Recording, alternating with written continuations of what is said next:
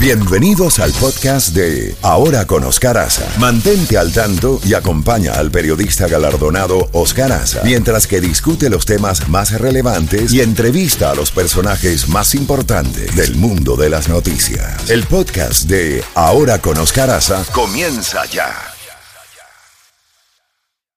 Bueno, eh, ya tenemos en la línea telefónica al doctor Gustavo Tarre Briceño, quien es eh, el embajador del gobierno de Juan Guaidó ante la Organización de Estados Americanos. Doctor Tarre Briceño, siempre es un placer y un honor tenerlo en el programa. Eh, evidentemente que están ocurriendo muchas cosas. Eh, están ocurriendo muchas cosas. Una de ellas es una información que vimos ahora en la mañana de que el secretario general de la OEA, Luis Almagro, se ha reunido con Luis Parra. ¿A qué se debe esa reunión? Buenos días. Mire, la, buenos días. La respuesta muy escuesta es no lo sé, pero no, eso no quiere decir que, que no me preocupe y que, y que evite hablar del tema, porque eh, yo me enteré del asunto anoche y me quedé estupefacto. Yo sé que es política del secretario general Almagro reunirse con todo aquel que le que, que solicita reunirse. Eso en líneas generales eh, es una es una norma sana para quien ejerce un cargo de la naturaleza de la Secretaría General de la OEA. Pero hay gente que se convierten en símbolos, en símbolos de lo malo, en símbolos de la de, de la maldad, en símbolos de las cosas que no deben hacerse, en símbolo de lo que merece siempre un repudio. Y ese es el caso de es el caso de del diputado Luis Parra si el diputado Luis Parra se, se prestó a un intento que realizado por la administración usurpadora de Nicolás Maduro de eh, cambiar la correlación de fuerza en la Cámara por lo que se llamó, lo, conoció la opinión pública venezolana por Operación Alacrán, que consistió en comprar, en comprar diputados con dinero. Hay un caso muy conocido de una diputada que dolorosamente ya falleció, que padecía de un cáncer, un cáncer eh, tremendo. Y le fueron le fueron a, ofrecer dinero, dinero con el cual ha podido viajar al exterior y irse a las mejores clínicas del mundo a tratarse y la diputada no se vendió y, y, se murió. Y entonces frente a esa persona está Parra. Y, y Parra se vendió sin, eh, sin ni siquiera tener eh, su vida en juego y, y eso hace de él una persona, a mi modo de ver, abyecta. Y una reunión de Luis Almagro con una persona de esa calaña tiene un significado que el secretario general ha debido medir mucho mejor. Ahora bien, eh, otro tema fue lo que se, se, publicó el fin de semana, el domingo específicamente, de unas declaraciones atribuidas al presidente Trump.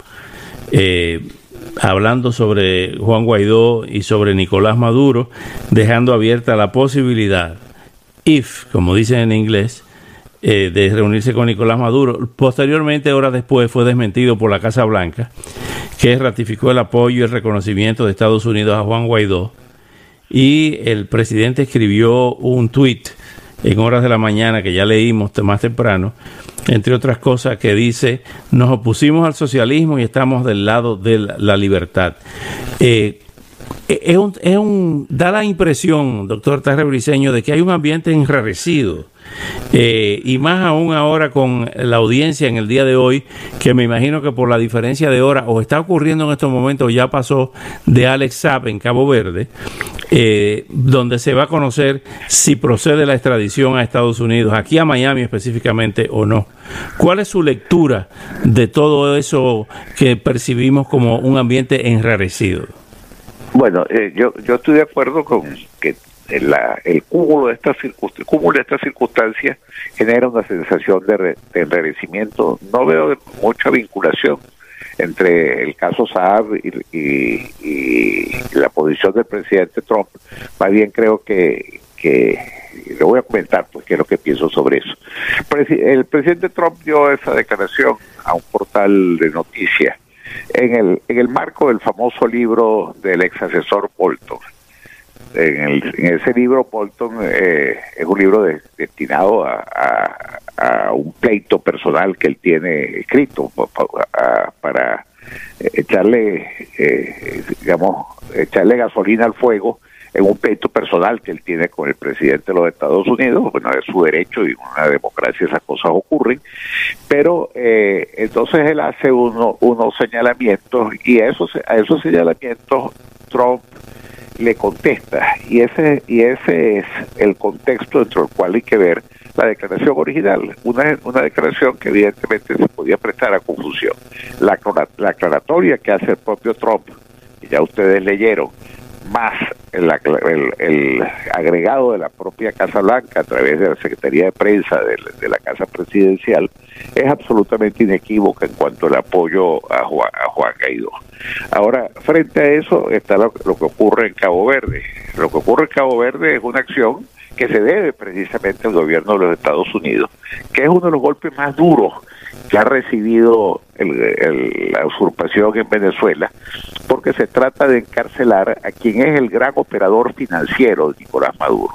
Operador financiero fundamentalmente para los bolsillos del dictador, porque no es que no es el ministro de Finanzas de Venezuela el que pudiera estar buscando dinero para evadir las sanciones, no, es el, el operador personal de Nicolás Maduro, de la pareja presidencial, el que está detrás de todos los negocios sucios que se hacen en los altos niveles en Venezuela. Y es un hombre que además de eso sabe mucho. Ahí, ahí hay dos, dos grandes temores que tiene la usurpación en Venezuela. El primero, todo lo que, todo lo que Saab sabe y cuando una persona de esa calaña es capturado por la justicia, lo más frecuente, sobre todo con los mecanismos que existen en Estados Unidos, de que las penas pueden rebajarse en la medida que la persona hable, bueno, el temor de los cómplices y, es, tremendo, ese es un, primer factor. Y un segundo factor es algo muy importante, y es que el brazo de la justicia alcanza a alguien donde quiera que se encuentre incluso incluso llegar a Cabo Verde, no, no lo agarraron en Madrid, ni lo agarraron en Miami, ni lo agarraron en Caracas, ni lo agarraron en, en Nueva York, no, lo agarraron en Cabo Verde, es decir, fueron a buscarlo hasta Cabo Verde y eso demuestra la voluntad del gobierno de los Estados Unidos de perseguir y golpear a quienes se han convertido o son los instrumentos de una de una dictadura. Eh, y, y, creo que eso es algo tremendamente positivo y además que por toda la información que tengo ha causado pánico en Caracas porque con eso se dan cuenta quienes se han prestado a hechos de corrupción y a violación de derechos humanos y a delitos de narcotráfico que en cualquier lugar en que se encuentren pueden ser capturados y cualquiera que sea la decisión que tomen los tribunales de Cabo Verde, que están sometidos a una gigantesca presión por parte de los aliados de Maduro, y eso da una idea de la magnitud del hecho de que Rusia, que Cuba, que se movilicen en defensa de esa, es que todos ellos saben lo que esa captura significa. Pero aún en la hipótesis que Dios quiera no se dé, que no se conceda la extradición, el, la sensación de pánico que corre por Caracas en este momento, por las altas esferas del, gobierno del gobierno usurpador, es terrible, porque es, es el saber que no hay ningún lugar del mundo en que ellos estén seguros. Pero por otra parte, doctor, si no se produce la extradición sería un segundo fiasco eh, comparado al del pollo Carvajal, tanto en Aruba como en España, que ahora se ha sumado en España y no se sabe dónde está. No, eh, estamos, estamos absolutamente conscientes de que existe ese riesgo. Eh, y no es, que, no que yo estoy pensando que no importa que el resultado del juicio, estoy, estoy diciendo aún en la hipótesis no deseada de que se produzca, ese efecto ya está allí Ahora, indudablemente que todas las personas que quieran a la democracia, que quieran a la justicia, que quieren combatir la corrupción, estamos eh, ansiosos de un veredicto que permita la extradición y sobre todo el enjuiciamiento de esa un juicio en el cual van a salir todos los trapos sucios del régimen. Entonces, indudablemente que ese riesgo existe, como existen todos los riesgos en la vida política. Hay días buenos, hay días malos. Eso sería una situación indudablemente indeseable, pero solo hice la mención desde, desde hipótesis de que aún así el golpe contra eh, Nicolás Maduro y contra la psicología de quienes respaldan la dictadura es un golpe que no se cura ni siquiera con una decisión eh, contraria del Tribunal de Cabo Verde. Hubo un momento en que la situación en la OEA estaba bien candente con las declaraciones duras y directas del secretario Almagro contra Nicolás Maduro, el reconocimiento a Guaidó, eh, la invocación del TIAR, se llegó a hablar mucho eh, de eh, arreciar las sanciones. ¿En qué ha quedado todo eso? ¿Estamos en un punto eh, de, de, calma chicha o realmente sigue la misma actitud del secretario Almagro y de la OEA con relación a la, a la dictadura de Maduro? Bueno, fíjense, eh, no ha tenido la misma publicidad y es evidente, son evidentes las razones por las cuales no hubo esa publicidad, pero enseguida después de, ese primer tuit eh, que habla de su entrevista con Parra, sale un segundo tuit en el cual él reproduce su intervención en el Consejo Permanente de la semana pasada, en la cual en términos inequívocos el secretario general condena la decisión del Tribunal Supremo de... Eh, eh, nombrar el Consejo Nacional Electoral y condena la decisión del Tribunal Supremo de eh, despojar a los líderes de los principales partidos de oposición de sus cargos para entregarlo a, eh, a, unos usurpadores de, de, de, baja realea, uno de los cuales es precisamente Parra.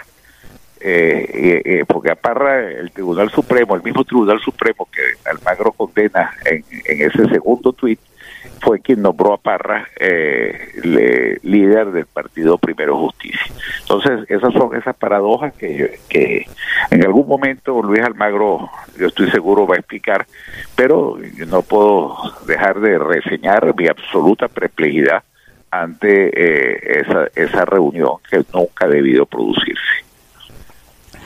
Doctor Gustavo Tarre Briseño, como siempre, si tiene algo más que agregar, por favor, adelante, algún anuncio que tenga que hacernos a la opinión pública. Hacer un, un, comentario, porque eh, esa sensación de que las cosas no andan bien es una cosa que evidentemente uno percibe y, alguien de las sagacidades eh, suya pues la pone de manifiesto.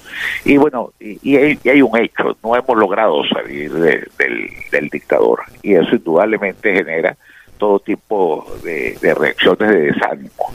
Y es lo que yo quisiera hacer un llamado a quienes nos están escuchando a combatir esa sensación.